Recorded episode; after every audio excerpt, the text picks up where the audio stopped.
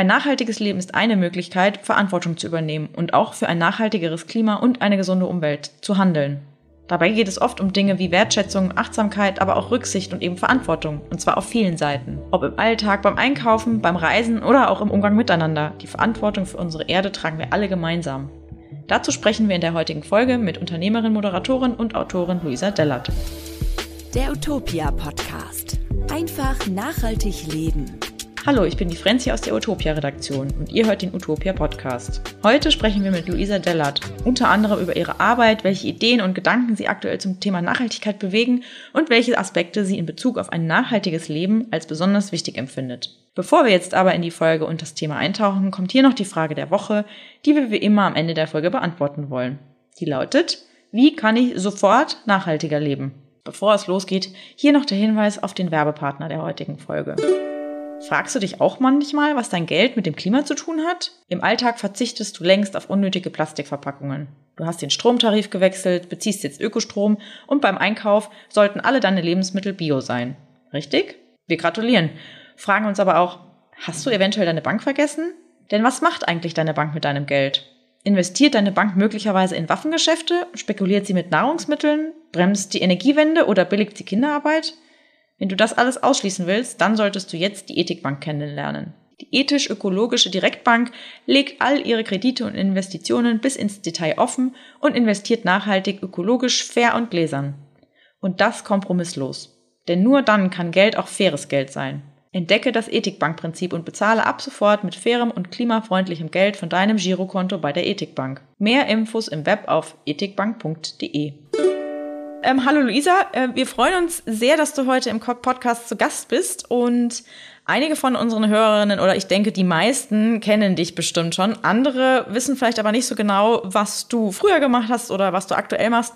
Kannst du uns deshalb ganz kurz erzählen, was du so machst? Sehr gern. Also erstmal freue ich mich sehr, dass ich äh, hier bei euch im Podcast sein darf, denn ich feiere eure Seite und äh, eure Arbeit total. Ich finde das mega und ganz, ganz wichtig, was ihr macht.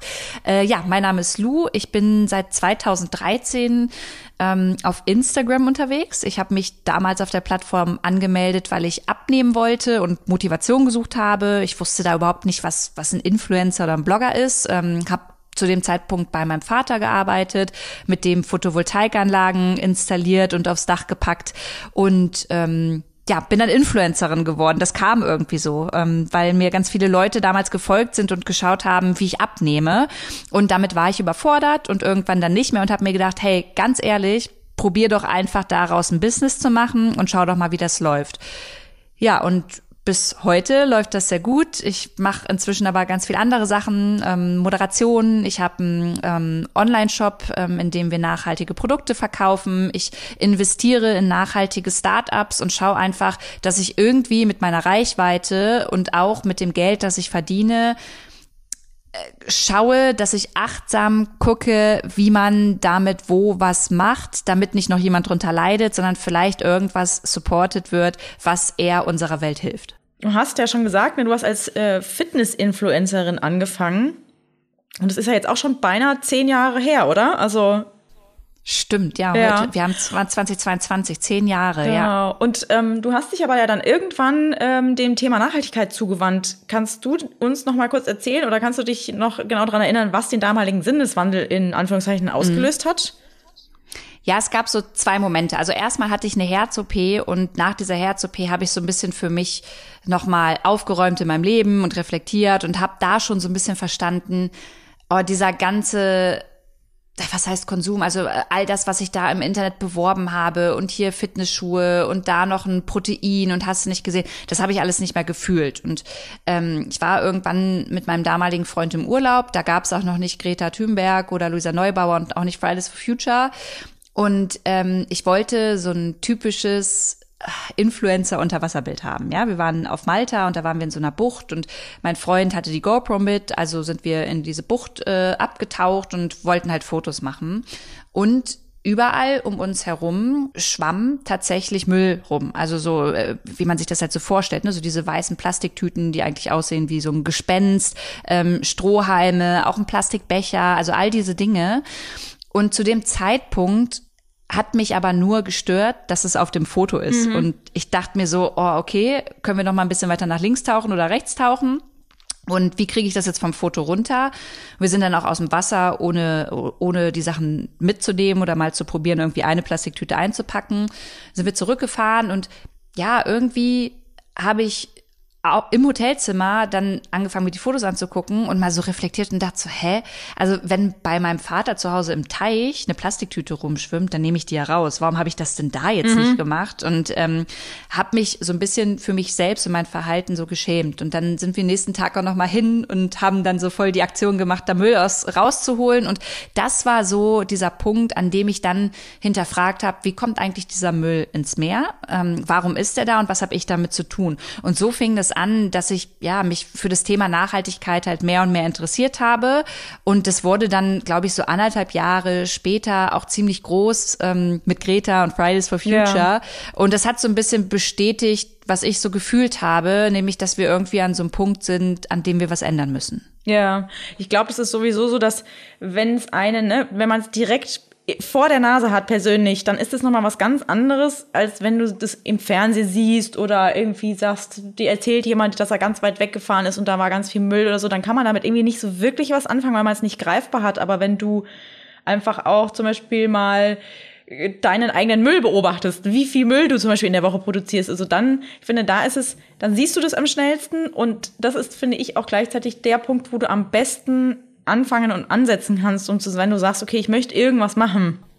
Genau, genau, den Punkt hatte ich tatsächlich auch. Also ich wollte dann von jetzt auf gleich kein Müll mehr produzieren, ja. als wir aus dem Urlaub gekommen sind. Und ich kann mich noch an eine Situation erinnern. Ich habe dann so ein bisschen im Internet recherchiert und dann gab es eine ähm, Bloggerin, die halt auf ihrem Blog gezeigt hat, dass sie halt in einem Jahr nur ein so ein Einmachglas Müll produziert. Mhm. Und ich, ich war total motiviert und dachte, okay, das, das schaffen wir auch. Und dann sind wir halt einkaufen gegangen und ich bin schon am Klopapier gescheitert, ja, weil das halt eingepackt eingepackt war ja. und diese, diese Verpackung mein ganzes Einmachglas halt gesprengt hat. Mhm. Und da war ich dann auch wieder auf der anderen Seite ein bisschen unmotiviert und dachte so, scheiße, kriege ich das überhaupt hin?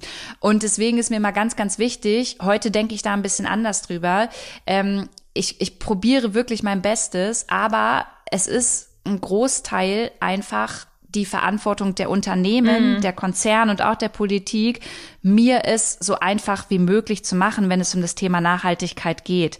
Also es ist, es darf eigentlich nicht meine, nicht deine, nicht unsere Aufgabe sein, in drei, vier Läden fahren zu müssen, bis wir alles so nachhaltig ähm, und bewusst und achtsam wie möglich eingekauft haben, sondern ein Supermarkt muss mir eigentlich die die fairsten, die achtsamsten und die CO2 ähm, ärmsten Produkte einfach bieten, ohne dass ich darauf achten muss, ist das jetzt das Richtige oder nicht und ohne bestenfalls natürlich auch, dass mein Portemonnaie nicht total gesprengt wird. Mm, naja, also ich finde, das ist sowieso ähm, also diese, ne, diese Geschichte mit dem, man hat ja dann auch oft das Gefühl, man, man will dann damit anfangen, nachhaltiger zu leben und dann wird man so ganz krass, dann sagt man, man will gar keinen Müll mehr produzieren, man will dieses nicht, jenes nicht und dann scheitert man sofort am Anfang, weil es ist, du kannst nicht von null auf tausend gehen.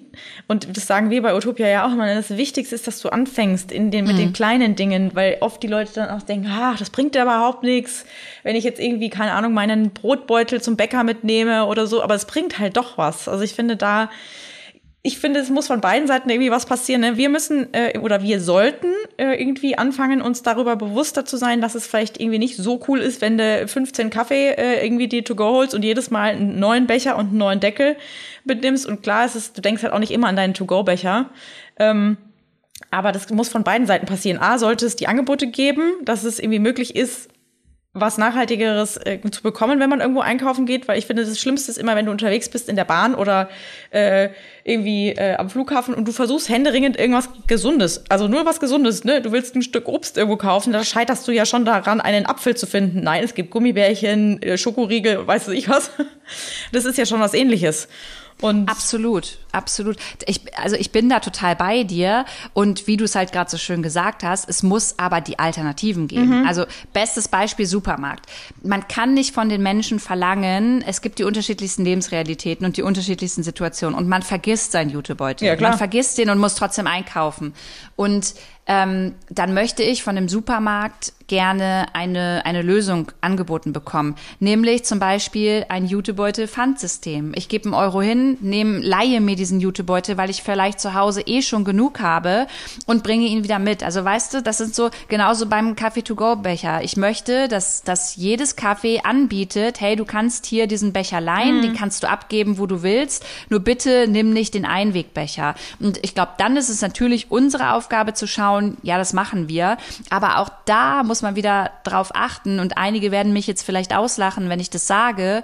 Aber es gibt einfach auch viele Menschen in Deutschland, für die selbst ein Euro, den sie dann hinlegen mhm. für diesen, ähm, für ja. diesen Pfandbecher, das ist ein Euro, den sie jeden Monat umdrehen und den sie vielleicht für etwas anderes brauchen. Und diese Menschen dann zu verurteilen oder mit dem Finger drauf zu zeigen und zu sagen, du musst, du musst, du musst, das ist auch wieder schwierig. Finde ich du auch. merkst, es, mhm. ist, es ist gar nicht so einfach und ich glaube, man muss es von beiden Seiten sehen, eine Mitte finden und natürlich sich bewusst machen, dass privilegierte Menschen auch mehr konsumieren und mehr daran beteiligt sind, wenn es darum geht, ähm, ja, mehr CO2 zum Beispiel auszustoßen. Und wenn man so privilegiert ist, dann bitte, bitte holt euch den Kaffeebecher to go für einen Euro und gebt ihn halt wieder ab. Ja, genau. Naja, das gibt's, das System, das finde ich auch ganz toll, dass man das so richtig nachverfolgen kann, wie sich das auch mal weiter ausbreitet. Ne? Ganz am Anfang hat man das relativ wenig gesehen und in, so in den, ich würde mal, ich mal sagen, so in den letzten ein, zwei, drei Jahren hat sich das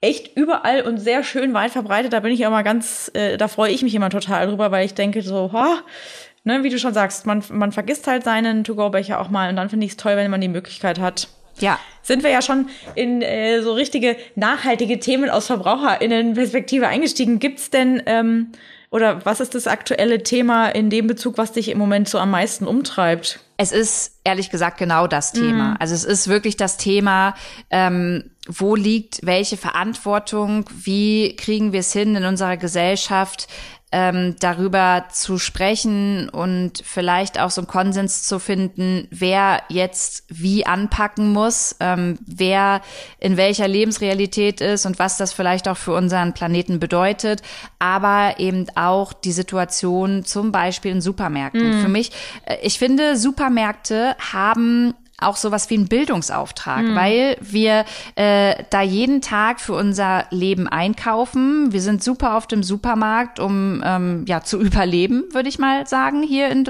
bei uns in Deutschland, auch in anderen Ländern. Ähm, und genau da müssen halt Supermärkte, finde ich, noch mehr ansetzen. Ähm, und natürlich kann man jetzt verlangen, dass Nutella muss aus dem Sortiment. Und ich wünschte, es wäre so.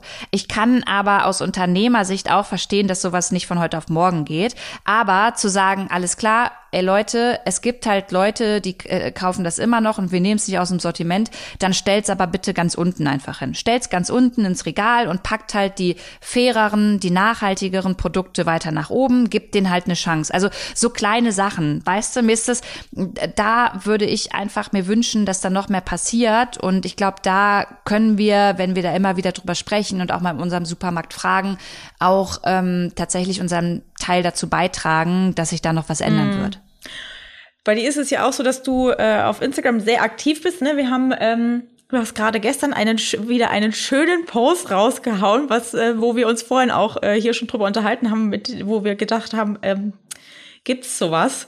Ähm, und du setzt dich ja auch über deine Posts täglich für diese, für deine, ja, für deine Themen und für Nachhaltigkeit und für ein, für ein nachhaltigeres Leben und auch ein nachhaltigeres Miteinander ähm, ein. Jetzt ist es ja aber so, dass man dann doch oft, ich nenne es mal äh, nicht nur Gegenwind, sondern auch manchmal richtig unschöne Dinge irgendwie auf den sozialen äh, Kanälen irgendwie entgegengeschleudert bekommt. Wie gehst du denn mit, mit Hass oder mit, mit solchen total unschönen Dingen um, die dir da so entgegenspringen? Mhm. Ja, du hast es gerade schon gesagt. Also es gibt ja den Unterschied konstruktive Kritik und halt diesen mhm. Hass. Und konstruktive Kritik ist für mich total wichtig und auch in Ordnung. Und ich verstehe auch, wenn Leute sagen, Lu, du redest über Nachhaltigkeit, aber in den und den Punkten bist du nicht nachhaltig. Und das ist ein Punkt. Und dann sage ich, ja, okay, mhm. da hast du vollkommen recht. Das, das kann ich für mich mitnehmen, aber ich werde auch nicht 100% perfekt mhm. sein. Und dann gibt es eben die Nachrichten, du hast es gerade schon erwähnt, wo Leute mich einfach nur beleidigen ja. und persönlich werden und ähm, es so weit geht, dass ich irgendwie Briefe im Briefkasten habe. Und das hat mich damals, als ich gerade mit Instagram angefangen habe, natürlich noch viel mehr, mehr berührt und auch beschäftigt. Damals war es eher so, dass die Leute mich auf mein Äußeres reduziert haben und gesagt haben, ich bin äh, fett, hässlich, äh, eine Zellulite-Schleuder, also all sowas. Ähm, das hat tatsächlich voll an meinem Selbstbewusstsein gekratzt und heute ist der Hass eher persönlicher. Also gerade wenn es so um gesellschaftspolitische äh, Themen geht, dass dann eher so kommt, ich hoffe, du stirbst, ich hoffe, du wirst vom Auto überfahren, pass auf, äh, wo du hingehst, dass du nicht auf die Fresse kriegst und also so, äh, du Schlampe, du Fotze, also all so eine Dinge. Und heute ähm, ist es so, dass mich das überhaupt nicht mehr verletzt und das sofort zum Anwalt geht. Also ich, ich gebe das zum Anwalt und will eher aus solchen Kommentaren heraus ein Zeichen setzen und sagen, das geht so nicht, du wirst angezeigt mhm. und dann kannst du Schmerzensgeld bezahlen, weil das, was du hier im Internet machst, darfst du auch nicht im realen Leben ja. machen. Und ich thematisiere das so offen und auch so intensiv, weil es mir ganz wichtig ist, das anderen halt auch mit auf den Weg zu geben. Das passiert ja nicht nur bei Personen des öffentlichen Lebens oder vielleicht auch bei Utopia manchmal. Ich kann mir vorstellen, ihr kriegt bestimmt manchmal auch unschöne Nachrichten. Genau. Ähm, mhm. das, das passiert auch bei Privatpersonen. Mhm, und ja, total. um diese Privatperson irgendwie so ein bisschen zu unterstützen und zu sagen, hey, lass das nicht auf dir mhm. sitzen, lass das auch nicht zu nah an dir ran, zeige ich halt gerne, was ich damit mache und wie ich damit umgehe. Mhm. Hast du denn auch das Gefühl, dass es irgendwie sich so über die Jahre, also ja doch, das kann man ja schon auch, auch schon fast sagen, ne, dass es sich über die Jahre irgendwie verändert hat? Ich habe so das Gefühl, da ist der Ton echt richtig viel rauer geworden und also das hat irgendwie eine andere Dimension erreicht. Ja, das ist ja, finde ich auch. Und es ist irgendwie, Insta egal ob Instagram, TikTok, Twitter ist für mich die schlimmste Plattform.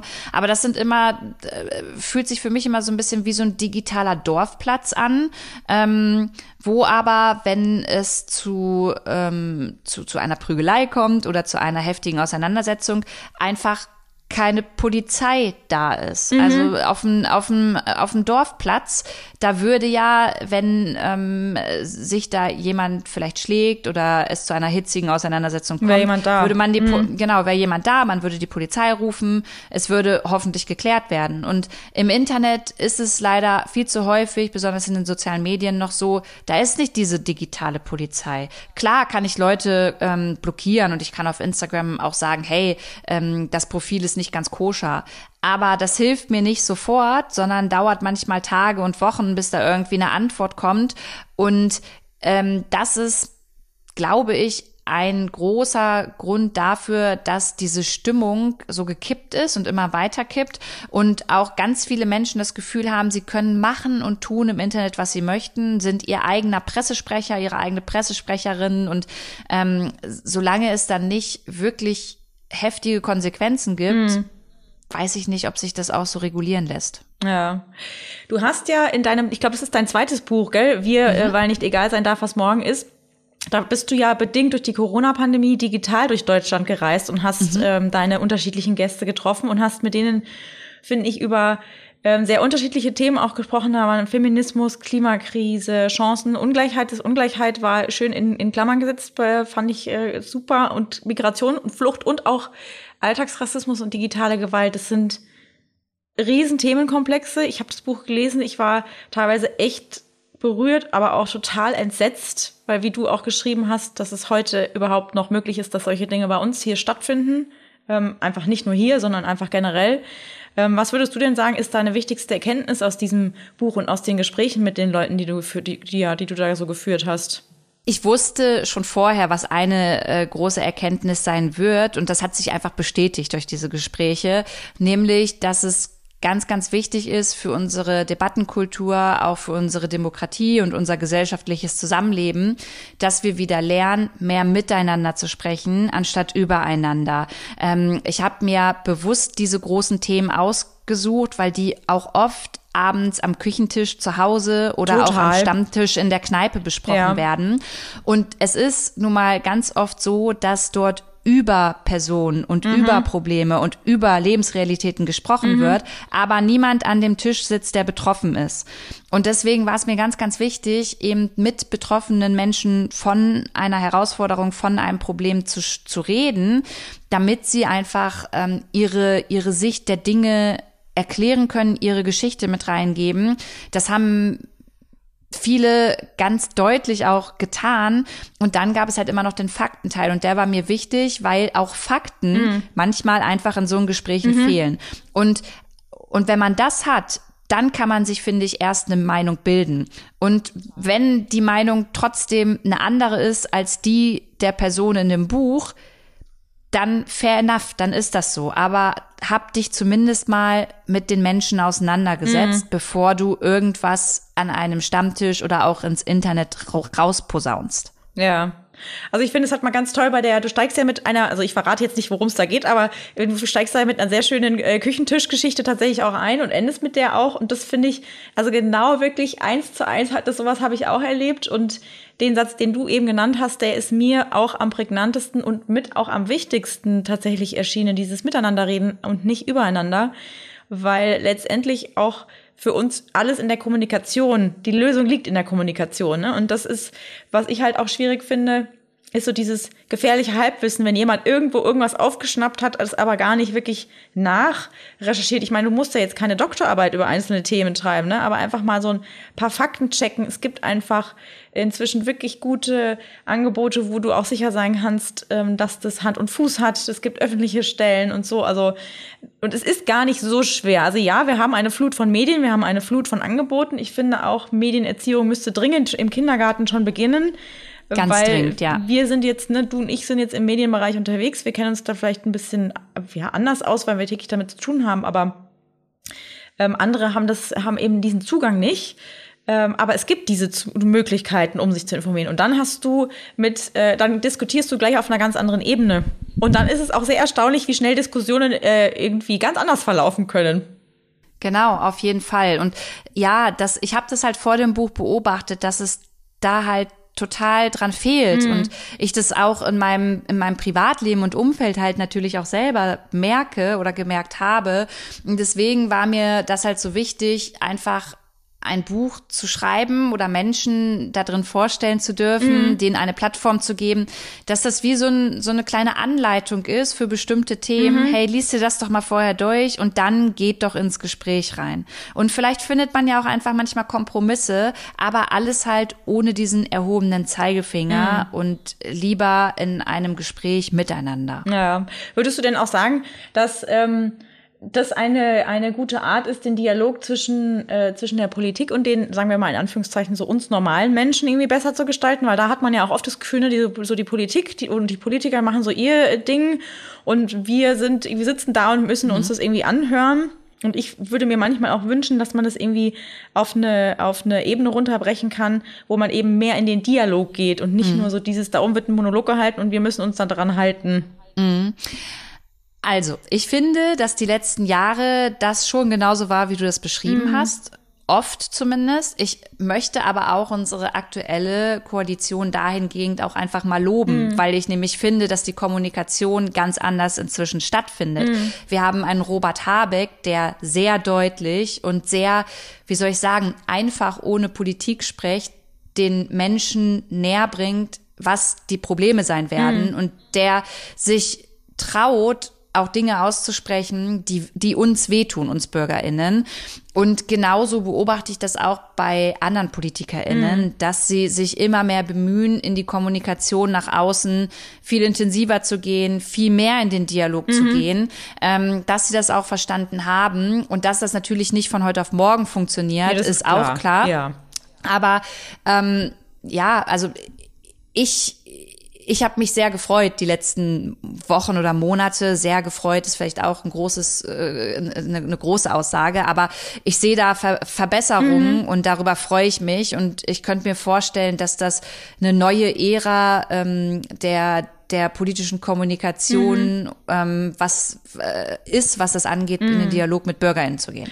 Ich habe in der Vorbereitung zu äh, unserem Gespräch auch ein ähm, anderes Interview mit dir gelesen und das ist schon, glaube ich, ein Weilchen her, da hattest du mal gesagt, dass äh, du schon auch dafür bist, dass wir uns alle mit dem Szenario befassen müssen, ähm, was passieren würde, wenn wir zum Beispiel dieses 1,5 Grad Ziel nicht erreichen, also die Begrenzung der globalen äh, Erwärmung auf 1,5 Grad gegenüber dem äh, vorindustriellen Zeitalter. Ähm, also ich habe das gelesen und dachte auch so, ich bin auch jemand, ich bin, ich immer einen Plan B in der Tasche haben. Ne, das finde ich ist gut. Aber bist du, denkst du, dass das die Menschen eher ermutigt oder beziehungsweise entmutigt? Ja, ich bin, ich ich würde sagen, ich bin sehr realistisch mhm. und für mich nach all den Gesprächen, die ich halt führe, auch ähm, die Beobachtungen, die WissenschaftlerInnen machen, ähm, wenn es darum geht, wie schnell ist die Politik, mhm. was tut, äh, was tun die Konzerne und auch den Blick weg von Deutschland hin zu anderen Ländern, ähm, die eben noch keine Industrieländer sind, es aber noch werden wollen, ja. Dann ist bei mir ehrlich gesagt der Realismus so hoch, dass ich halt sage, ich kann mir nicht vorstellen, dass wir diese 1,5 Grad erreichen, aber ich bin trotzdem irgendwie so hoffnungsvoll gestimmt, dass ich immer ähm, immer eher probieren würde, hier auf jeden Fall noch zu schauen, wie können wir da was machen, wie können wir da was machen, was machen hier Startups. Also ähm, ich würde jetzt nicht sagen, ja, okay, die Welt geht eh unter und wir probieren nichts mehr, denn es wird ja auch ein Leben nach 1,5 Grad geben und ähm, da muss man sich ja trotzdem darauf vorbereiten. Es wird ja nicht so sein, dass von heute auf morgen keine Menschen mehr leben. Ähm, man muss sich probieren anzupassen. Aber dass wir dieses Ziel einhalten, daran glaube ich persönlich nicht. Mhm. Was ich ja ganz toll finde, das sieht man, finde ich, auch bei dir mal ganz äh, schön auf äh, ähm, äh, Social Media, dass du ja unheimlich viele total verschiedene Menschen triffst. Und ich glaube, du bist auch immer sehr viel in Gesprächen. Ähm, wer hat denn, würdest du sagen, dich bisher am meisten beeindruckt? Weil du, ich meine, du hast jetzt wahrscheinlich einfach schon sehr, sehr viele Menschen getroffen, ne? aber vielleicht gibt's ja eine Person, wo du denkst, wo, an die du immer noch denkst, weil du so das Gefühl hast, boah, die hat einfach wirklich einen, einen Eindruck hinterlassen, nachhaltig. Also in den Podcast-Gesprächen würde ich sagen, war es Annalena Baerbock, mhm. die mich nachhaltig beeindruckt hat, wie ehrlich und offen sie da auch gesprochen hat, vor welchen Herausforderungen sie steht, wie sie damit umgeht, auch mit dem ähm, das Private mit dem Beruflichen zu vereinbaren. Und es hat mich dann auch nachhaltig einfach so beeindruckt, wie sie die nächsten Monate sich einfach weiterentwickelt mhm. hat und wie gut sie in ihrer Rolle und Position als Außenministerin jetzt äh, einfach auch aufgeht. Und Menschen, die mich sonst tatsächlich am meisten beeindruckt haben, waren in den letzten Monaten und Wochen, und es ist mir ganz wichtig, das anzusprechen, ähm, das war die Zivilgesellschaft hier in Deutschland, am, am Bahnhof hier in Berlin, am ZOP, am, am Zugbahnhof. Und zwar die, die sich ab Tag eins dahingestellt haben und eine Infrastruktur mhm. aufgebaut haben, weil es die Politik nicht so schnell hinbekommen hat, die Menschen in Empfang genommen haben, die aus, aus dem Krieg fliehen mussten, hier ankommen, nichts mehr haben, kein Essen, kein Geld, keine Menschen kennen, die Sprache nicht sprechen, die da wirklich Tag und Nacht stehen, standen und geholfen haben. Und das hat mich massiv beeindruckt. Mhm. Und ähm, ich krieg da jetzt schon wieder Gänsehaut, weil ich da wieder verstanden habe, hey, ohne diese Zivilgesellschaft funktioniert's oft nicht. Mhm. Und da war ich ganz dankbar für. Und das hat mich äh, sehr nachhaltig und sehr massiv beeindruckt. Schön. Jetzt ist es ja so, ne, wir haben äh, 2020 ging's los äh, mit äh, Covid. Jetzt ist aktuell äh, die Ukraine-Krise oder der Ukraine-Krieg ähm, die Inflation steigt, irgendwie, man hat irgendwie so das Gefühl, irgendwie befindet man sich nicht nur hier, sondern einfach die gesamte Welt gefühlt im, in einer Art Dauerkrise. Man hat das Gefühl, es hört überhaupt nicht mehr auf, es wird irgendwie immer nur noch schlimmer und dadurch hatte ich oder hatten ja doch hatte ich auch schon manchmal so das Gefühl gerade am Anfang, dass die Klimakrise so ein bisschen als Thema fast so in den Hintergrund geraten ist. Also man hat es halt nicht mehr jeden Tag in den Nachrichten gehört. Ähm, was mich irgendwie auch so ein bisschen betroffen gemacht hat, weil es ja dadurch nicht weniger wichtig wird. Ne? Also es ist alles schlimm. Also ich finde, da muss man irgendwie mal so schauen, wie man damit umgeht. Aber hast du eine Idee, wie man das verändern kann? Hm. Mir ist es auch aufgefallen und mir ist es auch in den letzten Monaten an mir aufgefallen, weil ich mich sehr mit ähm, dem Angriffskrieg auf die Ukraine beschäftigt habe und äh, da irgendwie so ganz andere Themen mhm. dann bei mir auf einmal stattgefunden haben, haben. Und ich glaube, es ist auch menschlich. Und es ist auch total menschlich in dieser Zeit, in der Covid, Krieg, Klimakrise, in der wir eigentlich gerade nicht diese shiny happy Jahre haben, sondern merken, da verändert sich ganz schön viel, dass man davon auch mal Abstand nimmt und einfach vielleicht auch mal gar nichts wissen will. Das ist auch total normal. Und ich ihr bei Utopia, ich, auch andere Menschen, die Reichweite haben, müssen, glaube ich, einfach weiterhin darauf aufmerksam machen. Also ich will zum Beispiel nächstes Jahr ähm, eine Europareise machen, um zu dokumentieren, dass einfach hier in Europa, mhm. auch bei uns, die Klimakrise schon Menschen nachhaltig beeinträchtigt mhm. und in welcher Art und Weise das passiert das möchte ich gerne dokumentieren und einfach für, für die Menschen ähm, dann zur Verfügung stellen, weil ich glaube, es braucht immer diese Bilder und Gespräche mit anderen Menschen, ähm, diese Emotionen, um, um irgendwie die Verbindung zwischen uns hier und den Menschen dort herzustellen. Total. Und das ist so ein bisschen meine Aufgabe nächstes Jahr und ich wünsche mir, dass das einfach weiterhin auch auf, auf vielen anderen Kanälen passiert. Mm. Mm. Was ist denn, ähm, würdest du sagen, auch so deine persönliche Motivation, äh, die für dich so dahinter steckt, nicht zu sagen, okay, ich werfe jetzt den Vettel hin, ne? Das macht ja eh alles keinen Sinn. Du hast ja vorhin schon den, äh, zwar den Realismus angesprochen, aber auch die Hoffnung, die da immer noch steckt. Ähm, also gibt es da irgendwie eine besondere äh, Motivation, die dich antreibt, da weiterzumachen und ja, einfach die Ärmel weiterhin auch hochzukrempeln und zu sagen, okay, äh, wir haben zwar dieses und jenes Problem und es sieht jetzt auch nicht so super funky aus, aber aufgeben ist nicht, weil, also ich ja, ich weiß, das ist ein blöder Satz, aber für mich ist es tatsächlich so, die Hoffnung stirbt zuletzt. Und zwar erst dann, mhm. wenn wirklich gar nichts mehr funktioniert hat. Und selbst mhm. dann ist die Hoffnung nicht gestorben. Ja, finde find ich schön, dass du das mhm. sagst. Und so ist es ja auch für, ich weiß nicht, also erstmal bin ich ein sehr wissbegieriger Mensch. Ich möchte mal gerne dazulernen mhm. und frage immer, warum ist das jetzt so und wie kommt das zustande? Und so schnulzig sich das anhört und vielleicht auch manchmal im Widerspruch, weil ich halt eben auch wirklich nicht perfekt bin, aber so ein Teil der Verantwortung einfach auch zu übernehmen. Und ich, ich lebe ein sehr privilegiertes Leben und dieses Wort äh, Privileg, das haben wir in den letzten Monaten bestimmt oft in den sozialen Medien gehört, aber ich finde es gut und wichtig, weil man sich damit auseinandersetzen muss und weil wir das nie getan haben. Und ich ja, will einfach probieren, da irgendwie verantwortungsbewusst mit umzugehen, auch wenn ich weiß, dass ich diese 100 Prozent wahrscheinlich nie erreichen werde. Mhm. Ähm, trotzdem vielleicht für andere Menschen Vorbild zu sein, die dann auch weitermachen mit diesen Themen oder die sich da anschließen oder die auch äh, nächste Woche am Bahnhof stehen, um ähm, ukrainischen geflüchteten Menschen zu mhm. helfen. Also all diese Dinge kann ich ja dadurch ähm, so ein bisschen ins Rollen bringen. Ja. Und das ist, glaube ich, so ein bisschen die Motivation dahinter. Und das ist ja wahrscheinlich auch ähnlich bei euch. Ja, ja total. Also, und ich muss das sagen, also um nochmal darauf zurückzukommen, was du am Anfang gesagt hast, ne, kein Mensch, also ich finde, kein Mensch ist perfekt. Wären wir perfekt, wären wir ja schon fertig, wäre alles perfekt, würde sich nichts mehr verändern. Und ich finde, das Schönste ist eigentlich immer, sich das auch in der Natur anzugucken, weil die Natur ist perfekt dadurch, dass sie sich jeweils verändert und immer an die Gegebenheiten anpasst und genau das macht, was wir eigentlich auch machen müssen. Und da haben wir eigentlich das, das beste Vorbild, was man sich nehmen kann, ist nämlich äh, dann auch darauf zu gucken und nicht zu verharren, sondern einfach ja, Vorbild zu sein. Und Vorbild ist auch für, für, für, mich ist auch ein Vorbild auch niemand, der perfekt ist. Für mich ist ein Vorbild jemand, der sagt, ich mache das jetzt, weil es mir ein per persönliches Anliegen ist. Mhm. Und es kann ja alles Mögliche sein, ne? Ob das jetzt irgendwie geflüchteten Menschen äh, helfend ist oder ob man sich irgendwie, weiß ich, bei einer Tafel ehrenamtlich engagiert, irgendwie Kinder unterrichtet, Müll einsammelt, was auch immer. Also das sind, es gibt so viele unendliche Möglichkeiten. Ich glaube, da kann einfach auch jeder was finden, was ihn halt, ne, wo du jetzt einfach auch ein bisschen Spaß mit dabei hast, weil das soll ja auch noch erlaubt sein, dass du ja. dich dabei gut fühlst und nicht quälen musst. Ja, auf jeden Fall. Hm. Ja, jetzt haben wir schon äh, die letzte Frage, sind wir schon am Ende äh, des Gesprächs.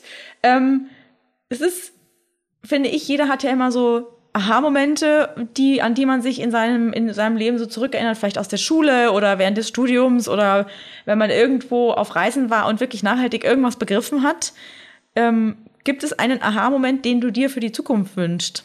Äh, äh, also erstmal wünsche ich mir, dass es irgendwann keine Aha-Momente mehr braucht, mhm. sondern wir irgendwie so aufgeklärt sind ähm, und äh, schon genau wissen, wie der Hase läuft. Äh, aber ja, auch da vielleicht wieder, weil mich das Thema einfach momentan so beschäftigt, im Bereich Lieferkette mhm. zum Beispiel. Vielleicht braucht es da noch das ein oder andere Mal einen Aha-Moment, wenn ich zum Beispiel zu einer Schokolade greife mhm. und verstehe, dass auch ähm, Kinderarbeit auf Kakaoplantagen, mhm. kind, und ich würde es drastischer ausdrücken, Kindersklaverei zum Teil, dass, dass es die gibt, dass es die jetzt aktuell gibt, damit wir hier bei uns Schokolade essen können. Ähm, und und, und so, solche Aha-Momente wünsche ich mir nicht, um mit dem erhobenen Zeigefinger zu sagen, ist gar keine Schokolade mehr, sondern eher darüber nachzudenken, wo konsumiere ich vielleicht ab sofort Schokolade. Und diese Aha-Momente wünsche ich mir auch für große Konzerne, ja. weil die haben die Macht und die haben äh, einfach äh, die Chance, innerhalb ihren Lieferketten wirklich nachhaltig, fair und transparenter zu arbeiten. Mhm. Und ähm, ja, das, das, das wünsche ich mir vielleicht, ja. Schön. Ja, sehr schön. Vielen Dank, dass du bei uns im Gespräch warst. Äh, ich bin sehr gespannt, was aus deinem Projekt entsteht. Und wir werden das natürlich auch äh, von Utopia aus äh, mit beobachten. Sehr gern. Vielen, vielen Dank, dass ich da sein durfte. Ja, wirklich. Ihr macht das richtig klasse. Bin großer Fan. Mach's Dankeschön. gut. Das war's schon wieder mit der Folge. Und ich finde, es war wie immer ein oder wieder mal ein sehr, sehr spannendes und ähm, ja, aufschlussreiches Gespräch. Und bevor wir jetzt mit der Folge am Ende sind, gibt es aber wie immer noch die Frage beziehungsweise die Antwort auf die Frage der Woche, die wir am Anfang der Folge vorgestellt haben, nämlich, wie kann ich sofort nachhaltiger leben? Nachhaltig konsumieren klingt für dich nach großem Aufwand eher stressig. Hm, eigentlich ist das Gegenteil der Fall. Ihr werdet überrascht sein, wie einfach es sein kann, nachhaltiger zu konsumieren. Wir haben dazu drei Tipps, mit denen das Spielen leicht gelingt. Erster Tipp, trinkt Wasser aus der Leitung. Wasser in Plastikflaschen ist nämlich nicht nur teuer, sondern eigentlich auch überflüssig. Das verwendete Plastik enthält häufig Stoffe, die der Gesundheit schaden können und vermüllt dazu wirklich noch unseren ganzen Planeten. Deshalb probiert es doch einfach mal mit Leitungswasser. Es ist immerhin das strengste oder das am strengsten kontrollierte Lebensmittel in Deutschland und oft sogar noch von besserer Qualität als Wasser aus Flaschen. Okay, wenn ihr jetzt sagt, ihr mögt am liebsten Sprudel, auch kein Problem. Das kann man mit einem Wassersprudler auch bequem mit Leitungswasser zu Hause herstellen. Probiert es einfach mal aus. Weiter Tipp ist, wechselt zu Ökostrom. Ob ihr das gut findet oder nicht, mit der Nutzung eines herkömmlichen Stromtarifs finanziert ihr häufig mit eurem Geld nicht nur Atomkraft, sondern eben auch schmutzige Kohleenergie. Mit einem ganz einfachen, aber sehr effektiven Schritt könnt ihr das ändern. Wechselt zu Ökostrom und unterstützt damit Tag für Tag erneuerbare Energien. Unser dritter und letzter Tipp, esst weniger Fleisch und tierische Produkte. Ich meine, das heißt auch immer, es muss nicht gleich ein Komplettverzicht sein. Dafür weniger und bessere Qualität nicht nur zu genießen, sondern auch zu kaufen, kann schon wirklich viel bewirken.